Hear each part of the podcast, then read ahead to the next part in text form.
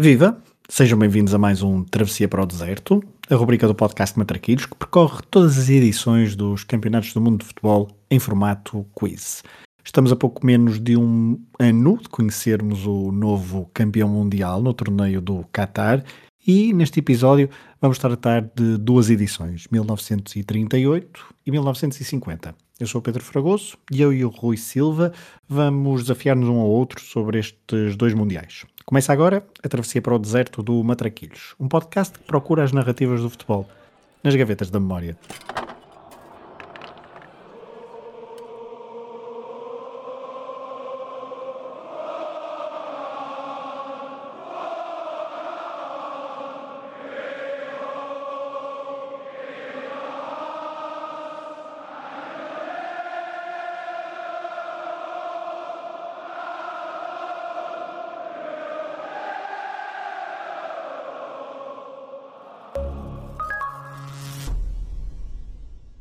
Olá, Rui.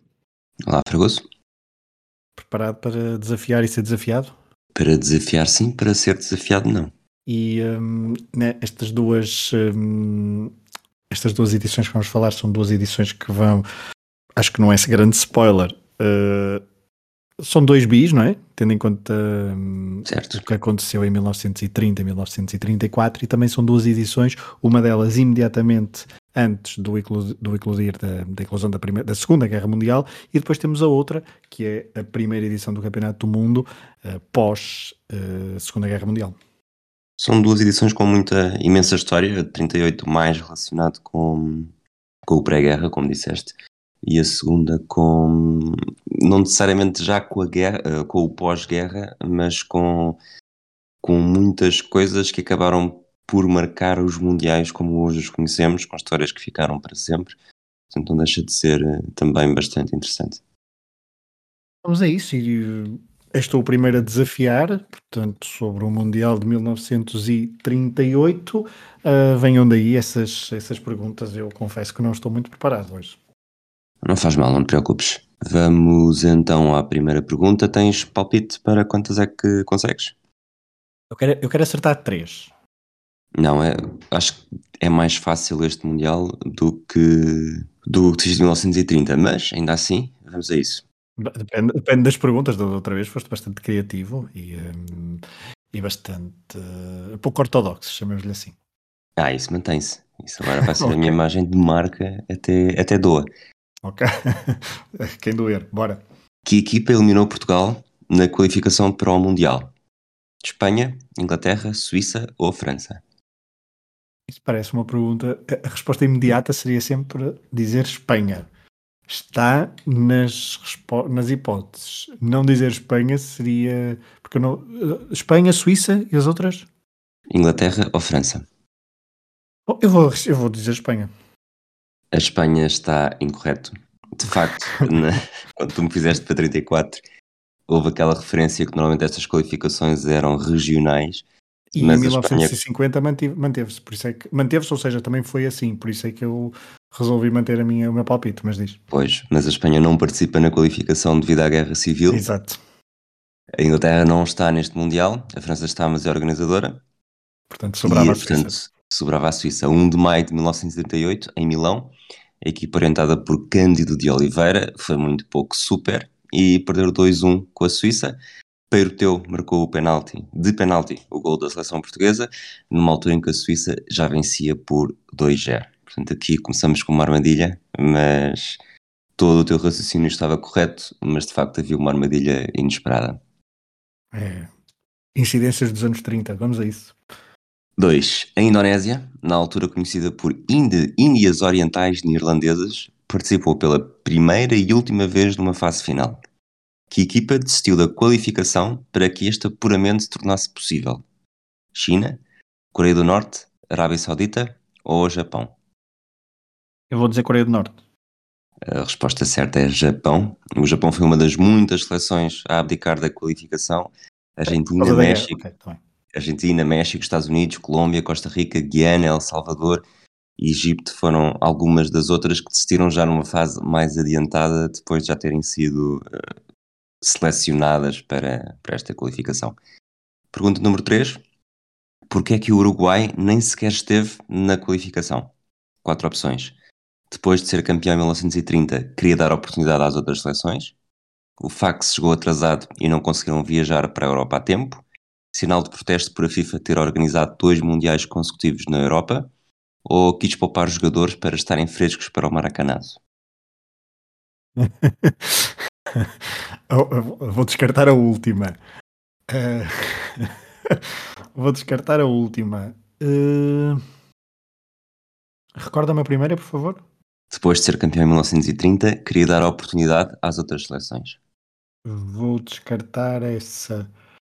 É uma das outras duas. Na minha cabeça, eu vou para a terceira. Portanto, a questão Exato. da organização. Exatamente. O Uruguai ficou.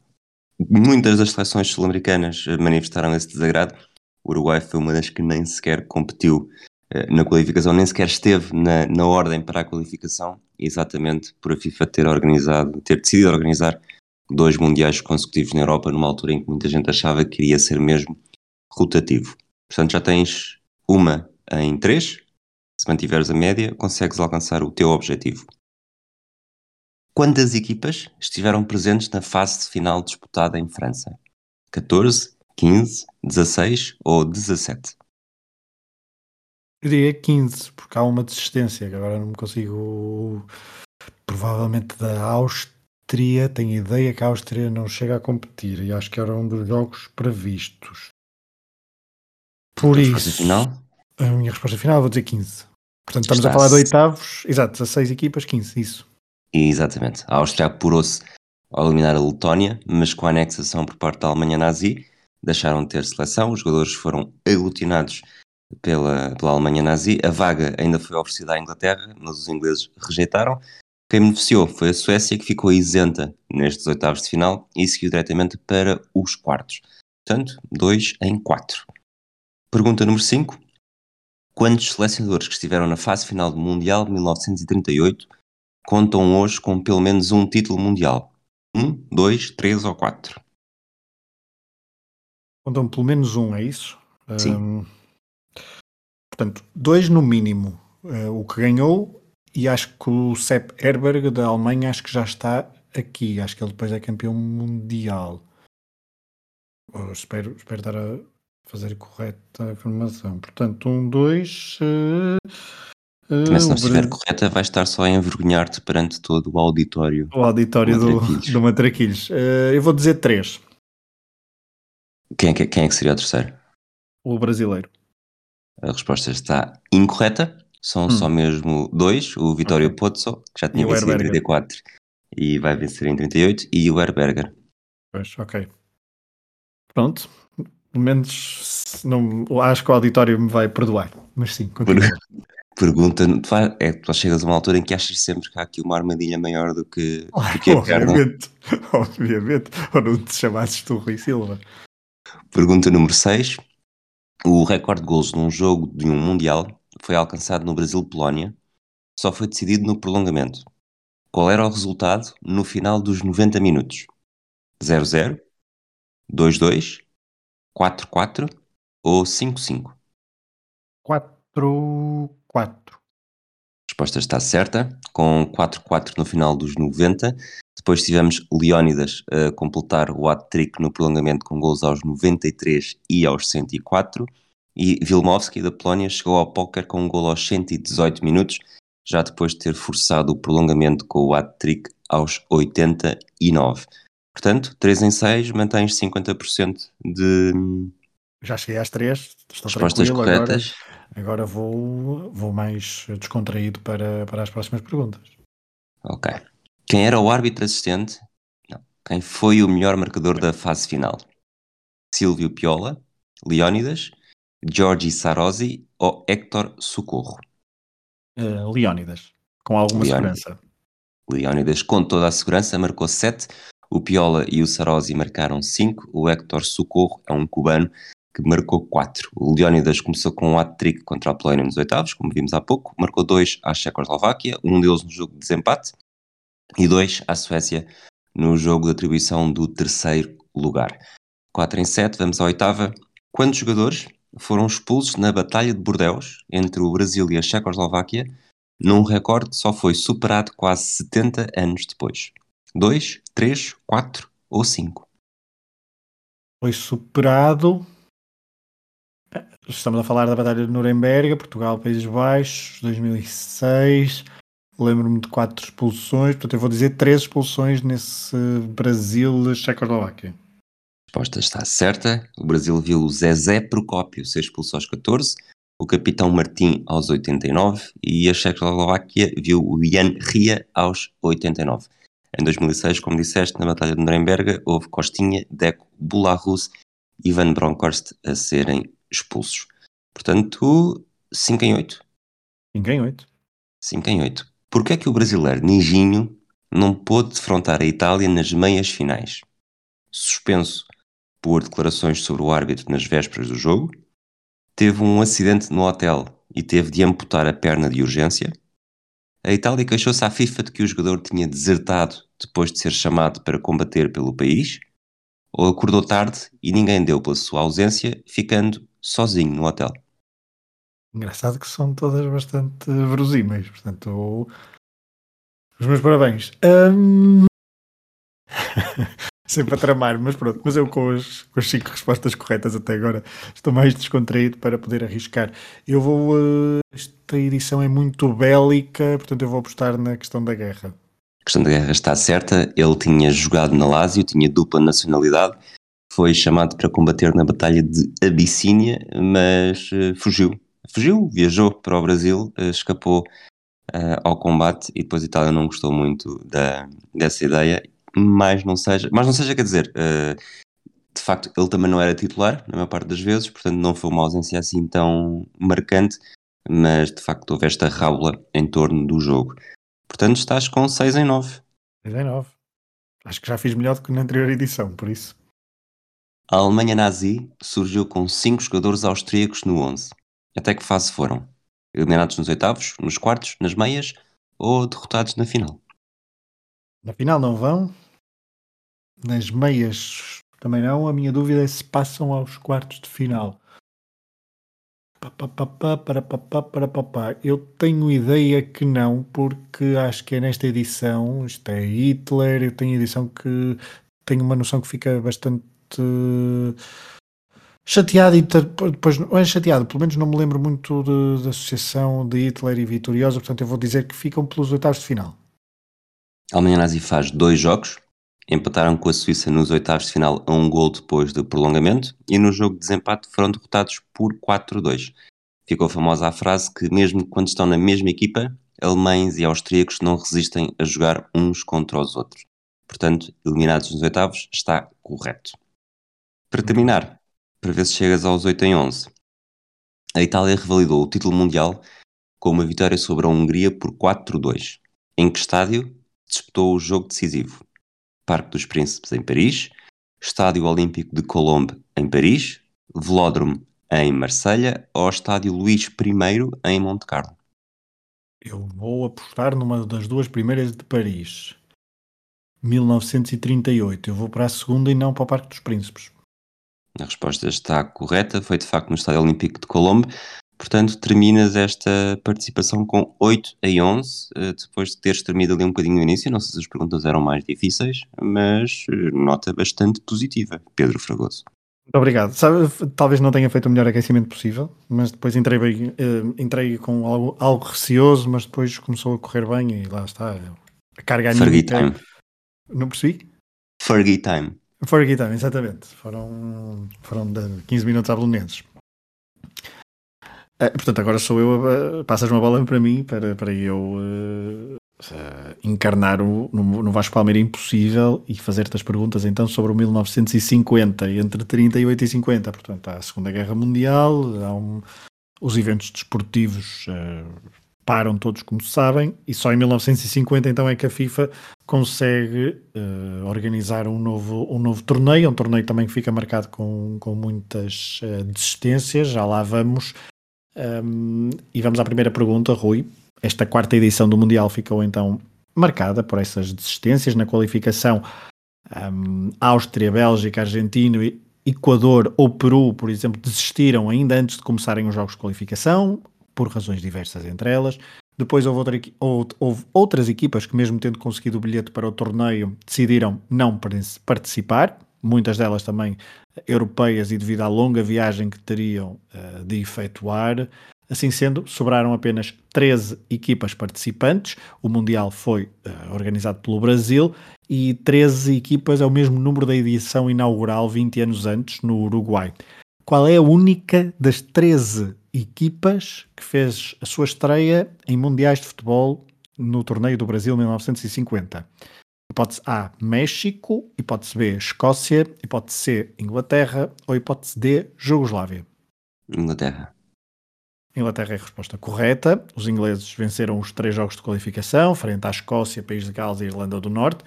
Aproveitaram a, aquilo que chamavam o British Home Championship como apuramento para o Mundial. Ingleses e escoceses ficaram com as duas vagas, mas depois, mais perto do início do torneio, os escoceses desistiram mesmo de participar por divergências com a Federação Inglesa.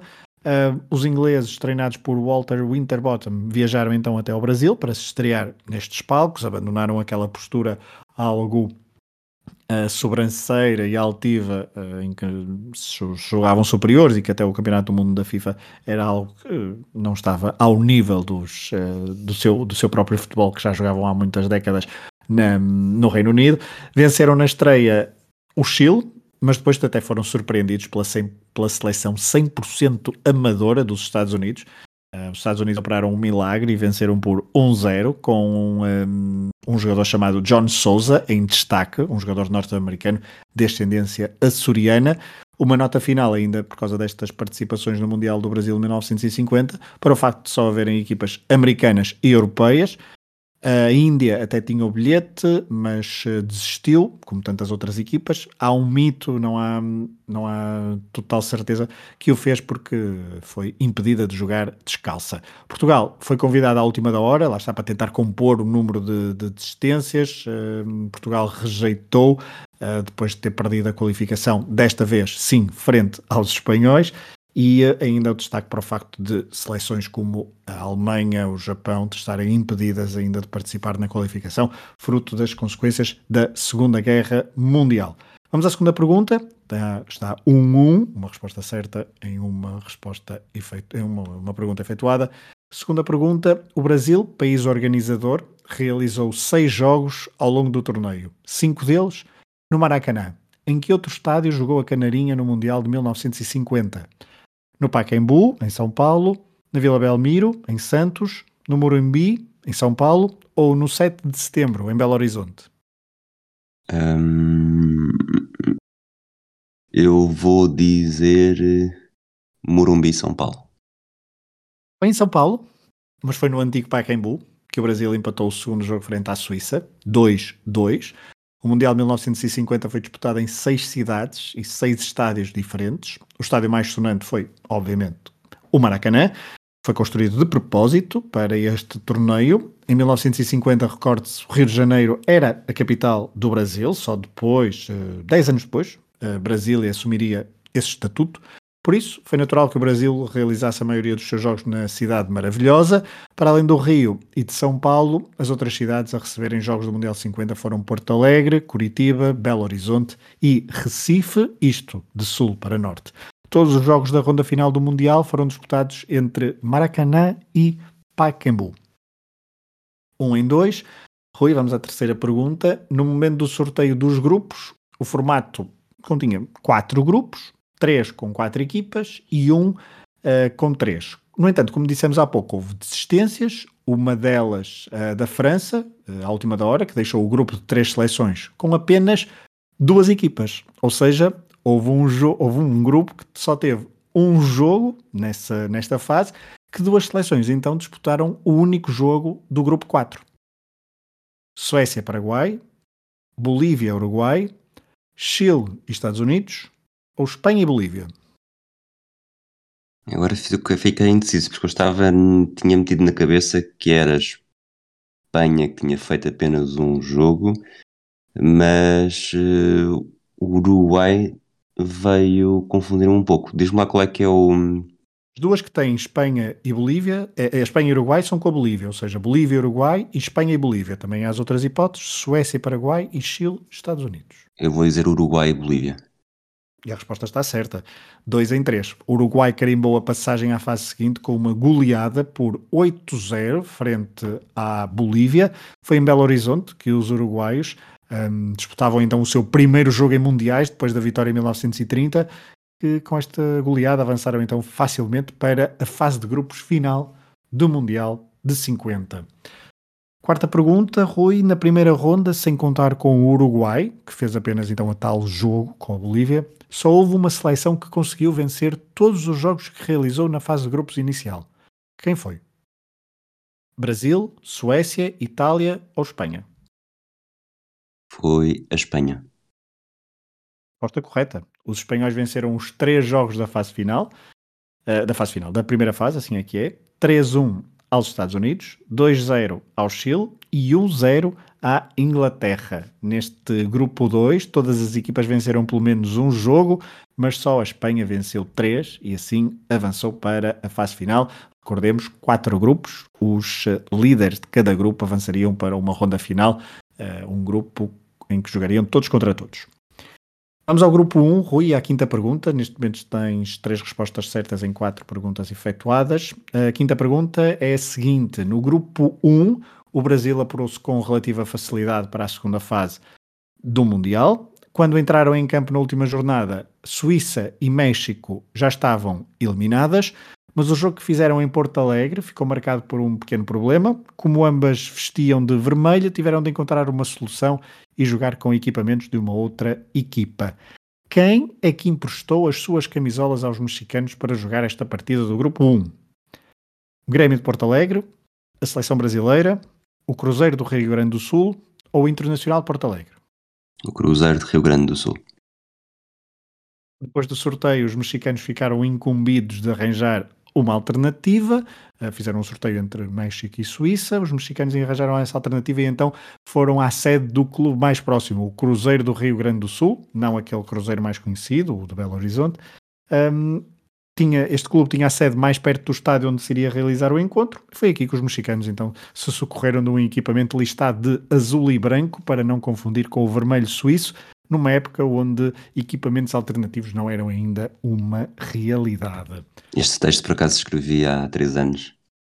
No é Foi um bocadinho batota, sim. Ok, está bem, pronto, mas uh, é batota, mas é uma batota saudável, vamos chamar-lhe assim. 4 em 5. Uh, 4 em 5 neste momento, estás muito bem lançado. Uh, veremos a tua ponta final. 6, uh, a sexta pergunta é a seguinte: Neste Mundial de 1950, pela primeira vez um jogador marcou golos em todos os jogos que disputou, desde a ronda inicial até à final. De quem falamos? Admir, Anderson, Gigia ou Chafino? Boa pergunta. Eu vou pelo Gigia. Gigia fez os quatro jogos do Uruguai e marcou quatro golos, um por jogo. Não foi nem o melhor marcador do torneio, nem mesmo o melhor marcador uruguaio, já que Schiaffino marcou 5 golos. Já o melhor marcador do torneio foi Ademir Menezes, avançado do Vasco, que fez 9 golos. Mas a resposta está correta, porque lá está, o Uruguai fez 4 golos em 4 jogos, 1 um por jogo. Sétima pergunta, recordamos 5 em 6, as tuas, o teu rácio está espetacular. Sétima pergunta: que equipa tinha vencido os Jogos Olímpicos de 1948 em Londres e que participou no Mundial de 1950? Jugoslávia, Suécia, Itália ou Estados Unidos? Ora bem, sem palpite nenhum, quer dizer, sem palpite, vamos, vamos excluir os Estados Unidos. Jugoslávia foi o primeiro nome que veio à cabeça a Itália faz sentido porque ainda era aquela geração do Turino pré-acidente. E qual é que era a outra? Suécia. Suécia. Eu vou para. Vou para a Jugoslávia. E a resposta está errada, porque foram os suecos que bateram na final de 48 a Jugoslávia por 3-1 uh, eh, e chegaram ao Brasil então com algum favoritismo. Uh, na altura, ganhar os Jogos Olímpicos e boas prestações neste, nas Olimpíadas eram, era um fator extra e era um fator que dava alguma uh, preponderância no, na casa de apostas. No Mundial, os suecos venceram o seu grupo frente ao uh, venceram o seu grupo à frente do Paraguai e da Itália, que recordemos estava muito desfalcada depois do acidente de avião que a equipa do Torino sofreu um ano antes uh, do, deste Mundial do, do Brasil 1950. Então fez com que a seleção italiana viajasse, por exemplo, para o Brasil por mar, perdendo imenso tempo na preparação para o torneio, uh, desgastando fisicamente, emocionalmente, tudo isso foi uma, para além de ter perdido jogadores que eram a espinha dorsal da seleção italiana. Mas a resposta certa era então a Suécia. Temos 5 em 7, nada mal, mesmo assim. Oitava pergunta: quem era o selecionador brasileiro no Mundial de 1950, um técnico que anos mais tarde viria a treinar em Portugal? Otto Glória, Aimoré Moreira, Ademar Pimenta ou Flávio Costa? Flávio Costa. Flávio Costa, selecionador desde 1945, foi o homem que quase levou o Brasil ao seu primeiro título mundial. Ex-médio do Flamengo, venceu a Copa América em 1949 com a Canarinha em 56 saiu do Brasil pela primeira vez para a Europa e para treinar, eh, já agora, quem? Sabes? Não faço ideia. O Futebol Clube do Porto, algo que viria a repetir depois em 1965. Foram duas uh, estadias nas Antas e ficou em cada uma delas apenas uma época, em 56, 57 e depois também em 65, 66.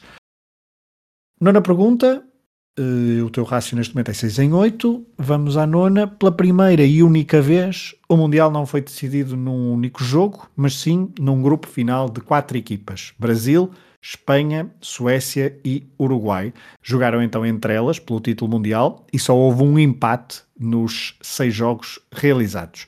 O que eu quero que tu faças é que ordenes de forma decrescente a classificação final do grupo de apuramento do campeão do mundo 1950, portanto, do primeiro para o quarto. Ora bem, o empate foi entre Uruguai e Espanha, o que faz com que haja um Espanha-Suécia para decidir quem é que ficou à frente. Eu vou dizer Uruguai, Brasil, Suécia, Espanha. Corretíssima. O Uruguai foi campeão, depois de vencer o Brasil e a Suécia ter empatado com os espanhóis, logo no primeiro jogo da ronda, tal como tu disseste. Foi o único ponto espanhol, porque depois perderam um, com o Uruguai, eh, com, eh, a, com o Brasil e com a Suécia. Já os suecos conseguiram pontuar apenas uma vez, lá está, no tal jogo frente à Espanha, uma vitória por 3-1, no jogo que já não contava para nada, jogado ao mesmo tempo do Uruguai-Brasil. Já o anfitrião, depois de duas goleadas, 7-1 à Suécia e 6-1 à Espanha, perdeu no último jogo quando só precisava de empatar frente ao Uruguai.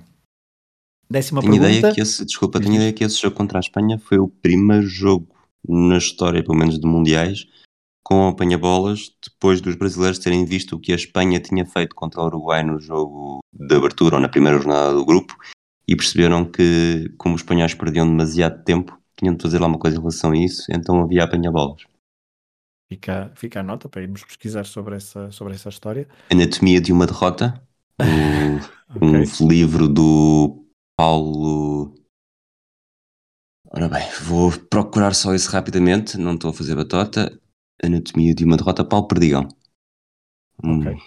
Aconselho parte segmento brinco do podcast Matraquilhos. Muito bem. Vamos à décima pergunta. Vamos recordar o teu rácio, que é 7 em 9, não é? Sim. Muito bem. Estou satisfeito. Uh, Está satisfeito? Eu não te perguntei quantas é que querias, agora também não vale a pena. Uh, mas uh, se já estás satisfeito e estás, está, está a ser uma, uma participação muito, muito, muito interessante. Vamos à décima. Com, com 7 em 9 já tenho mais do que avançado contra o Benfica. que seleção, depois de participar no Mundial de 1950, esteve mais tempo afastada dos Mundiais? Bolívia, Estados Unidos, Paraguai ou Suíça? A Suíça está em 54. Estados Unidos, Bolívia ou? Paraguai. Paraguai. Eu vou dizer que a Bolívia só regressa em 94, os Estados Unidos estão em 90 a Suíça, a Suíça já falámos, e o Paraguai. Eu vou dizer, vou dizer Bolívia. Dizes bem, porque foi mesmo em 94 que a Bolívia voltou só depois então ao Mundial. Uh, 44 anos depois, os Estados Unidos tiveram quase o mesmo tempo, uh, mas menos 4 anos, porque conseguiram então estar no tal Mundial de Itália 1990. 8 em 10. Rui, vamos à 11 e última pergunta. Apesar de não ser uma final, o jogo entre Uruguai e Brasil funcionou na teoria como tal, na prática, aliás, como tal. Uh, foi disputado a 16 de julho de 1950, no Maracanã. Um empate chegava aos brasileiros para festejarem o título depois de duas goleadas e até estiveram a vencer antes de sofrerem os dois golos uruguaios. Quem marcou o gol brasileiro do jogo entre Brasil e Uruguai? Admir, Zizinho, Bigode ou Friaça? Admir e Bigode estou a excluir. Zizinho e Friaça. Vou dizer Zizinho. Friaça é a resposta correta, porque Friaça marcou já na segunda parte e marcou o primeiro gol do jogo entre Brasil e Uruguai, um gol que fez explodir o Maracanã. Friaça, depois de muitos anos no Vasco da Gama, esteve em 1950 no, estava, aliás, em 1950 no São Paulo. Como sabemos, o gol de Friaça não foi suficiente. Schiaffino e Alcides Gigia deram a volta ao marcador e o Uruguai bateu o Brasil por 2-1 no célebre Maracanaço. Moacir Barbosa, guarda-redes brasileiro, foi apontado na imprensa e pelos adeptos como o responsável do desastre e raramente conseguiu recuperar, recuperar de, um, deste trauma, até pelas consequências sociais que muitas vezes tinha de enfrentar uh, em situações mais triviais de, da sua vida, pois foi sempre apontado como o responsável desta tragédia brasileira do futebol, o Maracanaço. Rui, 8 em 11, não foi? Foi? O macaquinho de imitação. Exatamente, era o que eu ia dizer. Não, não, não, não podes ver nada, queres, queres, logo, queres logo imitar. Mas tiveste a oportunidade para fazer o. para, para, para vencer, para fazer o 9 em 11. Não... Seferovic. pois, uh, Seferovic em Campenau. Muito bem, uh, estão feitas as, uh, as revisões aos Mundiais de 1938 e 1950 pré e pós Segunda Guerra Mundial, ainda com muitas edições com muitos constrangimentos. Estávamos numa altura em que viajar ainda não era uh, assim tão fácil, houve várias desistências, uh, seja em 1938, uh, eh, como o Rui contou, seja também em 1950. Dentro de sensivelmente um mês, vamos regressar para mais um episódio para abordar as próximas duas edições dos Mundiais, 54 e 58, anos 50, um futebol a desenvolver-se.